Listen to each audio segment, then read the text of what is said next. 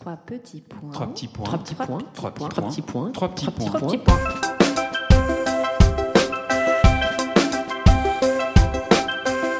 Je suis Alix. Je suis Julie. Toutes les deux, nous avons la même passion, parler des livres et de leurs auteurs. Avec ce podcast, on a réalisé notre rêve et nous allons partager ce moment unique en vous faisant découvrir un auteur et son livre que nous avons adoré. Que vous n'ayez pas encore lu le livre ou que vous l'ayez dévoré déjà, ce podcast est pour vous, les passionnés de lecture.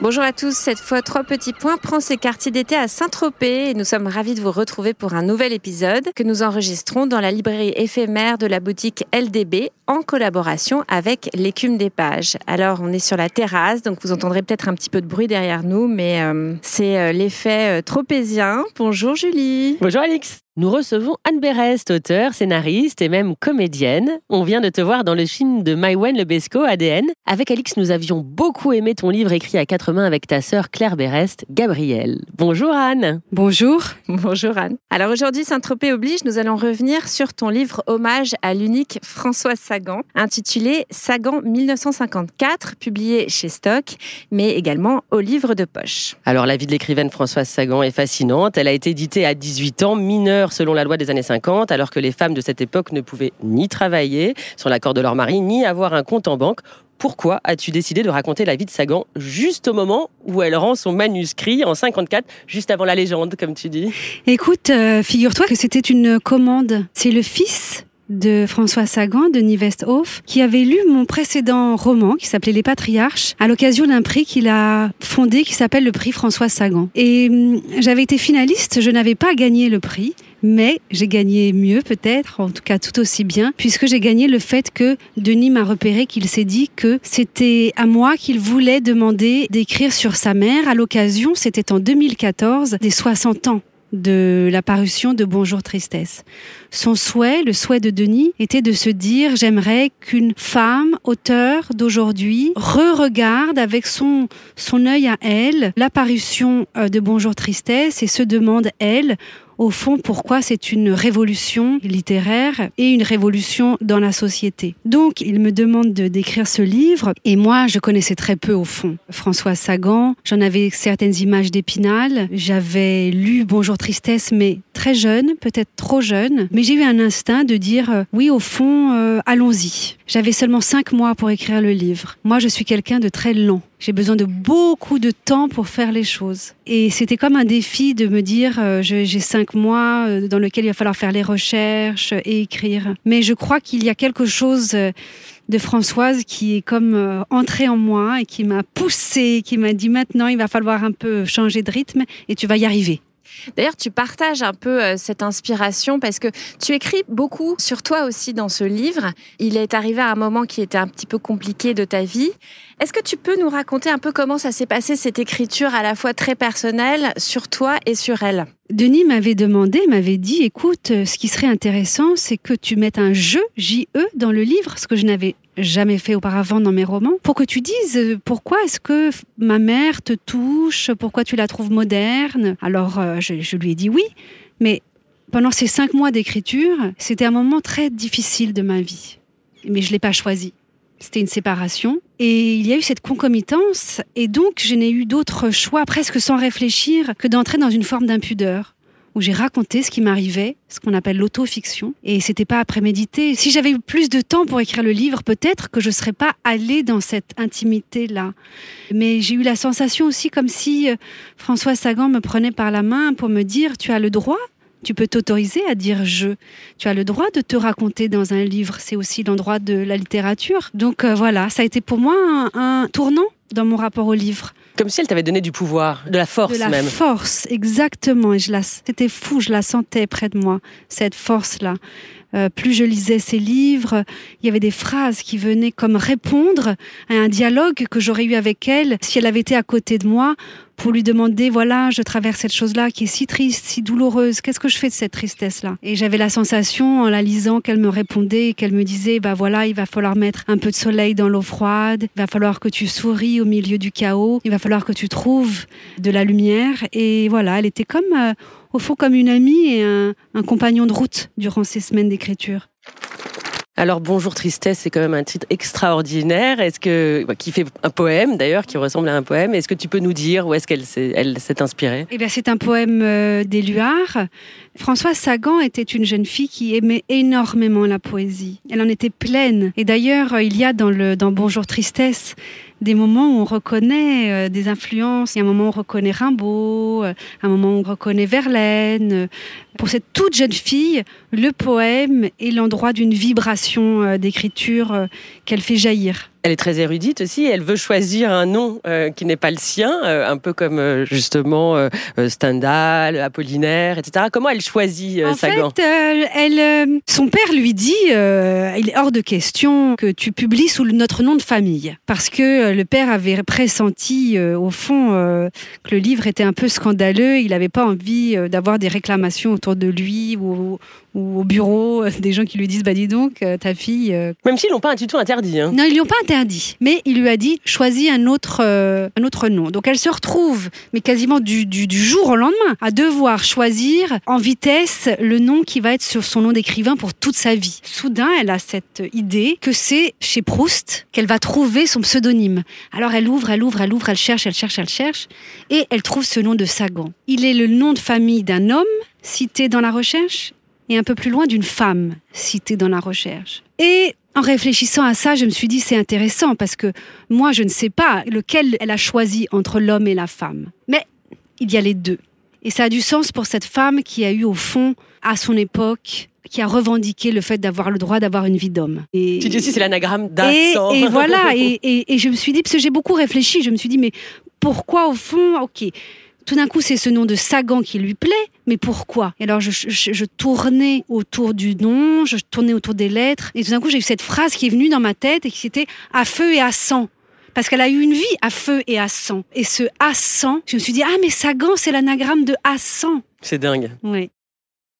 Alors, on est en 1954. On a donc une jeune fille euh, de bonne famille euh, qui a 18 ans et qui envoie un manuscrit à plusieurs éditeurs. Est-ce que tu peux nous raconter comment ces éditeurs, ce monde d'hommes, a réagi en lisant le manuscrit et peut-être nous expliquer cet engouement incroyable qui a été euh, pour ce livre?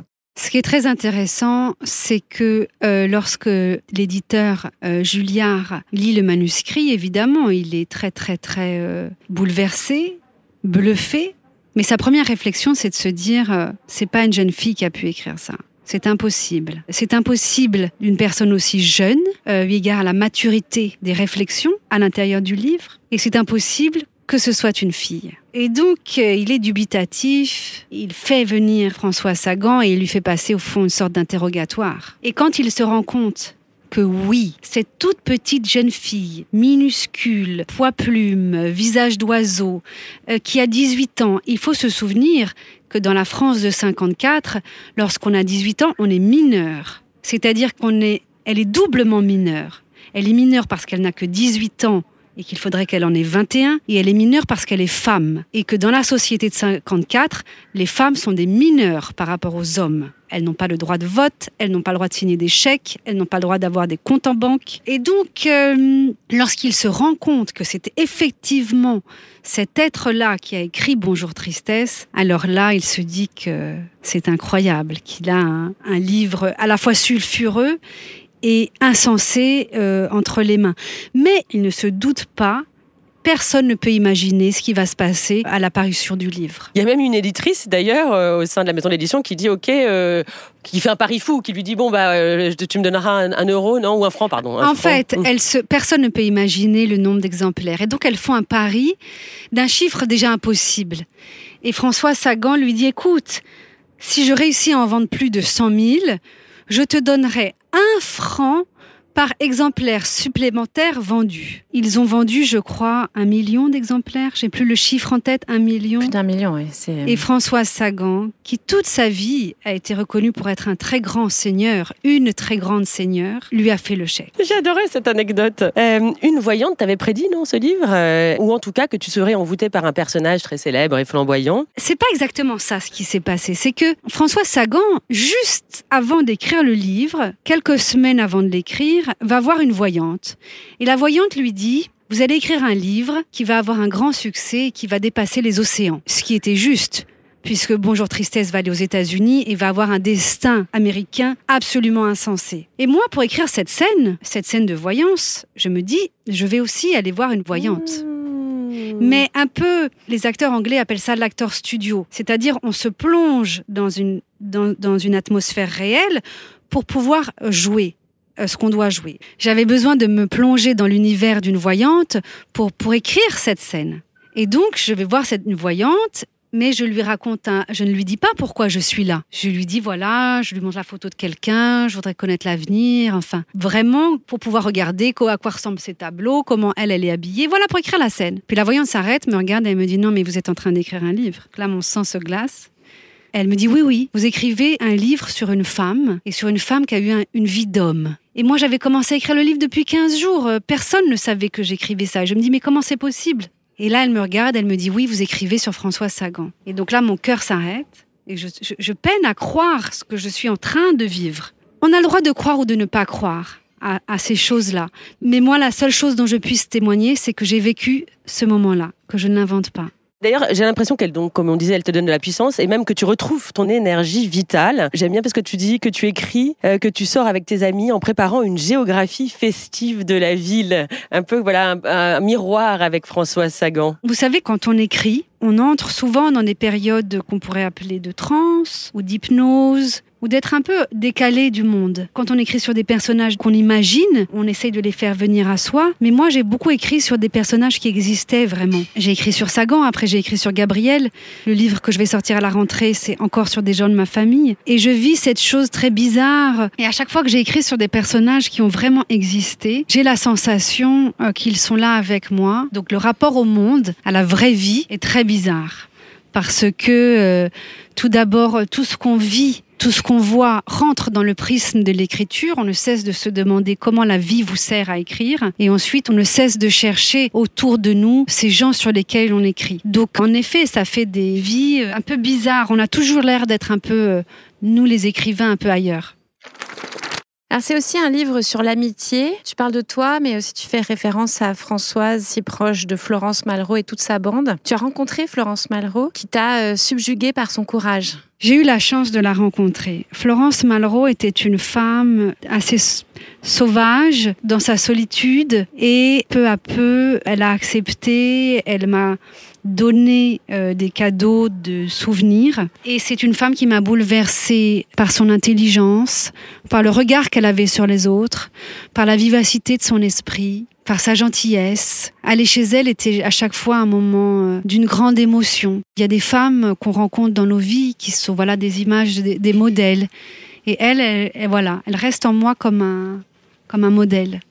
J'ai eu beaucoup, beaucoup de chance de la rencontrer. Il y a aussi un, épisode très intéressant, c'est quand tu parles de Françoise Sagan qui portait à Colette vraiment un- une admiration profonde et qui lui écrit euh, une dédicace quand elle lui envoie son livre en espérant qu'elle ait autant de bonheur euh, qu'elle quand elle lisait ses livres, c'est ça? Oui, c'est intéressant parce qu'on est à Saint-Tropez, on parle de Colette, on parle de Sagan, donc on est au bon endroit pour en parler, pour parler de cette euh, filiation, pour parler de ces femmes qui ont des choses en commun. Mais quand la petite Françoise Sagan de 18 ans écrit à Colette, elle ne peut pas savoir ce qui va lui arriver, elle peut pas savoir qu'elle est au fond une enfant de Colette. Ce que j'ai trouvé joli quand j'ai vu dans mes recherches qu'elle avait envoyé cette dédicace à Colette, vous savez, quand on écrit des livres, on envoie aux écrivains qu'on aime euh, pour être, voilà, pour créer une, un fil, une filiation. Et il y a chez ces deux femmes, évidemment, euh, une immense liberté. Quand on pense à elles, on pense au soleil. Là où voilà, on est en ce moment, on est sous, le, sous ce soleil-là. Et ce sont des femmes qui ont toutes les deux voulu vivre exactement comme elles avaient envie de vivre, qui en ont souffert, toutes les deux, ont eu un moment où la société les a vraiment euh, rejetées, euh, bannies, euh, maltraitées, mais qui ont tenu bon et qui, toutes les deux sont des jeunes femmes qui sont devenues des dames de la littérature, mais toujours espiègles et dont la modernité ne cesse de, de transpirer et de venir euh, jusqu'à nous.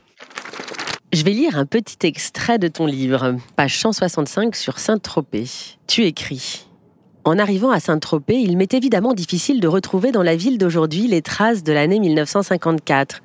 Je cherche, ouvrez les guillemets, la folle mer qui brise au bord ses coupes, comme dit Cocteau, et plus qu'ailleurs est mousseuse, imprévue et fraîche. Il y a la campagne, la vraie campagne cachée derrière Saint-Tropez, et qui est verte, contrairement au reste des morts. Tu reprends la plume et tu écris. Je cherche les ruelles que Françoise aimait tant, dont elle disait qu'elles se chamaillaient entre elles. Je cherche les heures sans fin où elle aimait se perdre, je cherche les chemins après Pamplonne.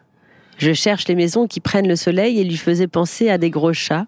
Je cherche la mer qui peu à peu devient véritablement bleue sous le cimetière que longe le pauvre Michel Tardieu. Des dieux créa la femme. Magnifique. Alors Anne, on a une tradition dans ce podcast, c'est de demander un conseil de lecture. Alors quel serait ce livre, s'il te plaît? Je vais donner comme conseil parce que j'ai eu la chance de le lire avant tout le monde, le prochain roman de ma sœur Claire Berest. Qu'on adore puisqu'on a déjà enregistré un podcast avec elle et on sera ravis de la voir à nouveau. C'est sur quoi? Et alors, euh, elle a écrit un livre qui est très inspiré de la série Noire, qui était des polars, mais en fait de la littérature. C'est du polar au grand style, c'est du polar très écrit. Et donc, elle a écrit l'histoire d'un commissaire qui s'appelle euh, Abel et qui est un commissaire un peu dépressif, qui s'est retiré de son métier pour quelque temps. On ne sait pas pourquoi il va si mal. Et il y a dans la ville de Paris, dans les musées, des meurtres, euh, ou en tout cas des mises en scène macabres, dont on ne sait pas qui est l'auteur et on va découvrir peu à peu que ce commissaire a un lien avec ces mises en scène macabres et elle tisse une enquête euh, absolument euh, implacable, qui est euh, très réjouissante à lire et qui est vraiment avec l'écriture, son écriture à elle, flamboyante, jaillissante, presque baroque. c'est vrai. Et, voilà, c'est mon conseil de lecture, mais il va falloir attendre euh, fin août. Je suis désolée. On va précommander dans notre librairie préférée avec des pages. Non, mais en fait, euh, avec ce bruit des mouettes et ce soleil là qui nous réchauffe, on va terminer cet épisode avec toi. Merci beaucoup. Merci à vous de m'avoir invité. Je suis très honorée, très heureuse. Évidemment, on remercie aussi euh, David Fraîche et LDB qui nous reçoit dans sa jolie terrasse de la boutique à Saint-Tropez. Moi, j'étais ravie de, relire euh, ce livre que j'ai adoré. Vraiment, c'est extra. C'était un bonheur. Merci et à très vite pour un nouvel épisode. Merci. De Trois petits points. Merci beaucoup.